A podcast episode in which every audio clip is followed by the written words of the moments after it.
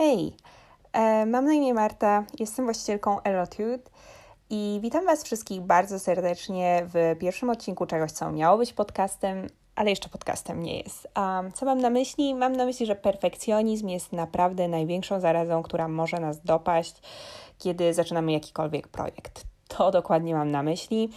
Um, I dlatego obecnie znajduję się um, na, mojej, na mojej sofie i nagrywam mój głos mówiąc do komórki, chociaż w szafie mam schowany profesjonalny mikrofon, który kupiłam sobie dwa lata temu z myślą, by nagrać podcast.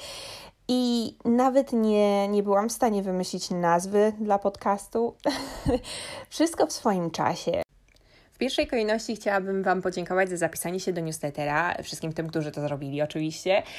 Um, nie spodziewałam się, że ruszymy tak szybko, chociaż w zeszłym roku y, zaczęłam pisać mój pierwszy newsletter y, pod nazwą Wine and Branch um, i możecie go odnaleźć na profilu Wine and Branch e, na Instagramie.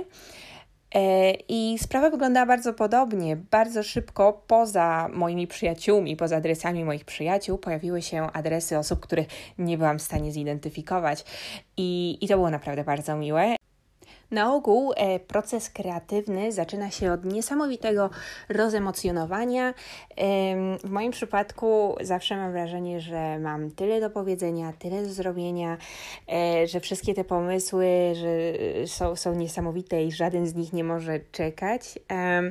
Potem pojawia się cień wątpliwości a następnie pojawia się odzew, na przykład w formie tych adresów um, kontaktowych, które, które liczą na to, że, że coś otrzymają w swojej skrzynce.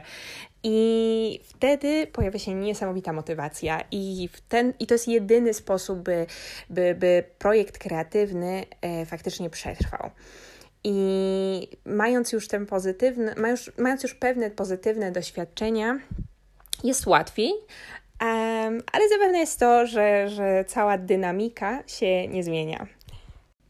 I okej, okay, teraz kiedy już podziękowałam Wam za zapisanie się do newslettera, chciałabym skierować kilka słów do osób, które jeszcze tego nie zrobiły. E, chciałabym wyjaśnić, o czym piszę w newsletterze e, i o czym też będą e, nagrania, począwszy na dzisiejszym nagraniu. Mam wrażenie, mam wrażenie, że wiele osób nie, nie wie do końca, czego może się spodziewać i, i, i, dlatego, jak wygląda taki newsletter, i dlatego chciałabym troszeczkę rozwinąć tę myśl. W pierwszej kolejności newsletter służy rozwinięciu myśli, które zaczynam w postach. Bardzo często muszę ucinać myśl, ponieważ posty w, na Instagramie mają swoje ograniczenia i nie jestem w stanie dokończyć myśli. Newsletter czy podcast są najłatwiejszą formą rozwinięcia jej. E, tutaj już nie istnieją te same limity, mogę mówić i mówić, mogę pisać i pisać i w związku z tym wyczerpuję moje myśli i mam wrażenie, że mogę się wysłowić nieco jaśniej. Kolejnym ważnym powodem jest, iż newsletter pozwala mi zachować swoistą chronologię. E, w związku z czym, jeżeli mówię o jakimś temacie, nie on tak rozproszony jak e, w postach na Instagramie lub jak na stronie internetowej. Newsletter to swoista ciągłość, też nic się nie dzieje, jeżeli, jeżeli przepuścicie jakiś numer. Naprawdę nie chodzi o to, żeby, żeby otwierać każdy jeden numer, bo e, nie tak działają newslettery. Ja jestem zapisana na newslettery jedynie na te newslettery, które naprawdę, które naprawdę czytam, co nie oznacza, że czytam je zawsze. Jeżeli, jeżeli nie czytam jakieś, jeżeli pojawia się w mojej skrzynce, staram się nie pozwolić, żeby to mnie stresowało, e, że, że mam zespam, zespamowaną skrzynkę. E, staram się ją utrzymać jak najczyściejszą, więc jestem zapisana jedynie na newslettery, które faktycznie otwieram, co nie oznacza, że otwieram je zawsze.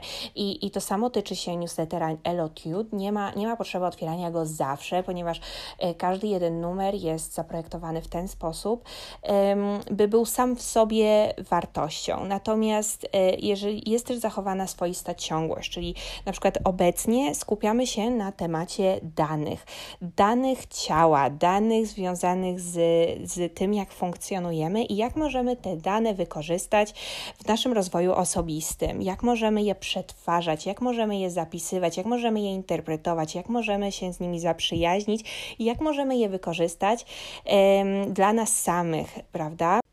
Tak więc zapraszam Was do zapisania się do newslettera już dziś. Temat danych e, jest niesamowicie interesujący i będziecie mogły wykorzystać wszystkie te informacje, które rozsyłam od razu, będziecie mogły je wprowadzić w życie i kontynuować e, poprzez e, tę chronologię, którą utrzymuję. Po tej serii przyjdzie następna seria, jeszcze nie zdecydowałam się, który temat będziemy omawiały, ale na pewno zachowam dokładnie tę samą chronologię i tę samą infrastrukturę, których nie mogę zbudować na, na Instagramie. No i na dokładkę oczywiście to, co najlepsze, czyli nowości z pola Elotude. Poprzez newsletter dzielę się wszelkimi nowościami związanymi z kursami Elotude.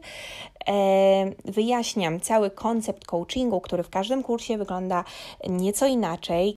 Jest mi niesamowicie ciężko nie podzielić się jeszcze szczegółami dotyczącymi nowych kursów, ponieważ będą one dużo bardziej wyrafinowane niż kursy, które rozpoczęłam e, w styczniu z moimi pierwszymi klientkami.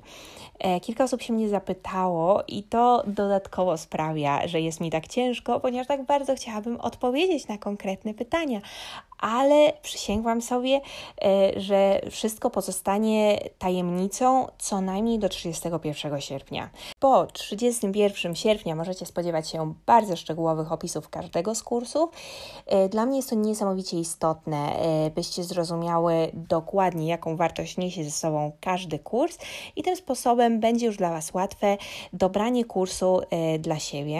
Jeżeli chodzi o podcast, e, będzie on spełniał bardzo podobną rolę do newslettera. E, każda seria, którą opisuję w newsletterze, znajdzie swoje odzwierciedlenie w podcaście, w związku z czym już w następnym odcinku podcastu będziemy mówić o danych, i y, zrobimy swoiste podsumowanie tych numerów, które już rozesłałam. W związku z czym, jeżeli jeszcze się nie zapisałaś do newslettera i chciałabyś troszeczkę nadrobić materiał, e, to będzie taka szansa właśnie w drugim odcinku e, podcastu i wtedy już e, kolejne numery, które, które prześlę, będą miały ten całościowy sens. Aczkolwiek powtarzam, e, każdy numer sam w sobie ma sens i może zostać e, zaplikowany e, do życia, wprowadzany w życie, więc tym nie musicie się przejmować. I to już wszystko na dzisiaj. Życzę Wam miłego weekendu. Jeżeli chodzi o moje plany, jest to suszenie pomidorów, ponieważ właśnie przeżywamy na południu Hiszpanii, w Granadzie, falę upałów i mm, temperatury powyżej 40 stopni są obecnie tutaj na porządku dziennym. Podzielcie się Waszymi planami. E, każdy sposób jest naprawdę ok. E, jestem już pewna, już sama się gubię e, w ilości aplikacji, które używam i, i maili, które obsługuję i wiadomości prywatnych, które otrzymuję, ale zapewniam Was, że czytam wszystkie, ok? Więc jeżeli znajdziecie znajdziecie sposób skontaktowania się ze mną, proszę użyjcie go. E, I do szybkiego usłyszenia.